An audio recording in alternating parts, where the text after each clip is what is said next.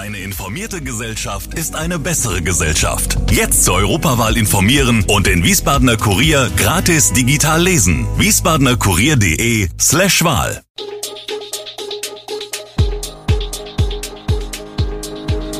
Gude, unser morgendliches News Update. Das Wichtigste aus Wiesbaden für Sie im Überblick. Guten Morgen aus Wiesbaden an diesem 26. September. Wiesbaden will Gründerzeitquartiere widerstandsfähiger gegen Klimawandel machen, E. coli-Bakterien in Hambacher Trinkwasser und DB Cargo kappt wohl auch Jobs in der Region. Das und mehr hören Sie heute im Podcast. Die Wiesbadener Stadtplanung will die Gründerzeitquartiere widerstandsfähiger gegen den Klimawandel machen. Denn die Ende des 19. Jahrhunderts entstandenen Viertel sind geprägt von breiten Straßen, gleichzeitig gibt es dort aber nur wenige Freiflächen. Das führt laut Stadtplanungsamt zu Überhitzung, Überflutungen bei Starkregen und Problemen mit der Frischluftzufuhr. Deswegen will die Stadt nun aktiv werden und insbesondere für weniger Verkehr sorgen, wenn auch erst einmal nur testweise. Im ersten Schritt ist das Einrichten von sogenannten Sommerstraßen geplant. Das heißt, einzelne Straßen werden in den wärmeren Monaten für etwa drei Monate verkehrsberuhigt. In dieser Zeit sollen Bänke und Bepflanzungen zu einer höheren Aufenthaltsqualität beitragen. Ob die Sommerstraßen aber wirklich kommen, ist noch offen. Die Stadtverordneten sollen darüber im kommenden Februar entscheiden. Der SV Wien Wiesbaden tritt im letzten Spiel der ersten DFB-Pokalrunde am Mittwoch gegen RB Leipzig an. Der Trainer des Zweitligisten blickt erwartungsvoll auf das Spiel gegen das Champions League Team. Er weiß, dass sein Verein nicht unbedingt der Favorit ist. Dennoch herrscht Vorfreude auf das Spiel gegen den doppelten Pokalverteidiger aus Sachsen. Der Heimbereich im Brita Stadion in Wiesbaden ist bereits ausverkauft. Die Fans des gegnerischen Teams haben ihr Kontingent noch nicht ausgeschöpft. Insgesamt 12.100 Zuschauende werden am Mittwoch in Wiesbaden erwartet.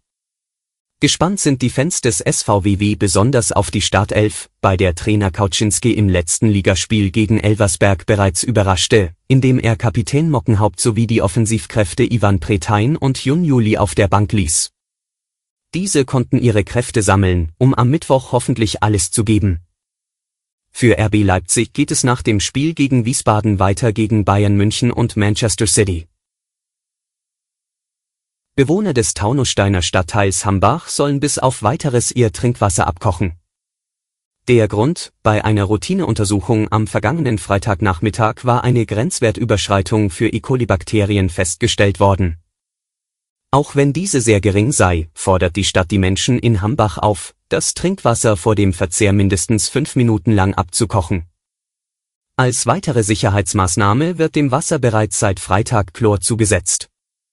Unklar ist nach Angaben der Taunussteiner Stadtverwaltung bislang, um welchen Stamm des Bakteriums es sich handelt. Einige Varianten können bei Menschen und Tieren schwere Erkrankungen hervorrufen. Von einer Gefährdung für gesunde Menschen wird bislang nicht ausgegangen. Wie und wann es zu der Verunreinigung kam, ist laut Stadtverwaltung zurzeit noch nicht geklärt. Aufgrund der geringen Belastung geht man aber von einem kurzen Zeitraum aus. Die streikenden usbekischen und georgischen Lastwagenfahrer auf der südhessischen Raststätte Gräfenhausen haben ihren Hungerstreik wegen gesundheitlicher Risiken beendet. Dies sei auf ärztlichen Rat hin geschehen, sagte der niederländische Gewerkschafter Edwin Atema, den die Fahrer zum Verhandlungsführer bestimmt haben, am Montag auf Anfrage. Der Mainzer Notfallmediziner Gerhard Trabert hatte sich zuvor besorgt über die gesundheitlichen Risiken geäußert. Etwa 30 Fahrer hatten am vergangenen Dienstag im Konflikt mit einem polnischen Speditionsunternehmen einen Hungerstreik begonnen. Seit mehr als zwei Monaten versuchen sie, mit ihrem Streik an der A5 ausstehenden Lohn einzufordern. Die Männer geben an, zum Teil seit Monaten nicht bezahlt worden zu sein. Die Gespräche mit dem Unternehmen sind schon vor Wochen ins Stocken geraten. Schlechte Nachrichten von der Bahntochter DB Cargo. Das Unternehmen plant, tausende Jobs abzubauen. Im Juli hatte die Cargo-Chefin Sigrid Nikutta noch einen massiven Jobabbau dementiert. Jetzt kommt er doch. Wie die Bahngewerkschaft EVG mitteilte, sollen rund 1800 Mitarbeiter betroffen sein. Der Stellenabbau wird Bahnkreisen zufolge auch die etwa 1000 Mitarbeiter zählende Firmenzentrale in Mainz treffen, die unter anderem den sogenannten administrativen Overhead beherbergt, also Vertrieb, IT, Verwaltung und andere administrative Aufgaben. Demnach sollen im Overhead im Rahmen des Transformationsprozesses rund 100 Millionen Euro eingespart werden. Klar sei überdies, dass die Einsparungen überwiegend den Sitz in Mainz treffen und dort zu weitergehendem, deutlichem Personalabbau führen würden. Mehr ist noch nicht bekannt. Auch DB Cargo brachte am Montag kein Licht ins Dunkel. Ein Sprecher teilte mit, dass nun entscheidende Weichen für die Transformation der DB Cargo vom Vorstand mit den Mitarbeitenden und den Gremien des Unternehmens gestellt würden.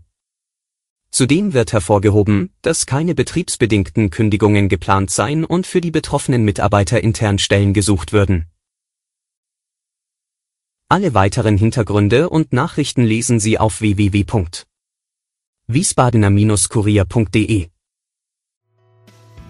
Gude Wiesbaden ist eine Produktion der VRM von Allgemeiner Zeitung, Wiesbadener Kurier, Echo Online und Mittelhessen.de. Redaktion und Produktion die NewsmanagerInnen der VRM. Ihr erreicht uns per Mail an audio.vrm.de.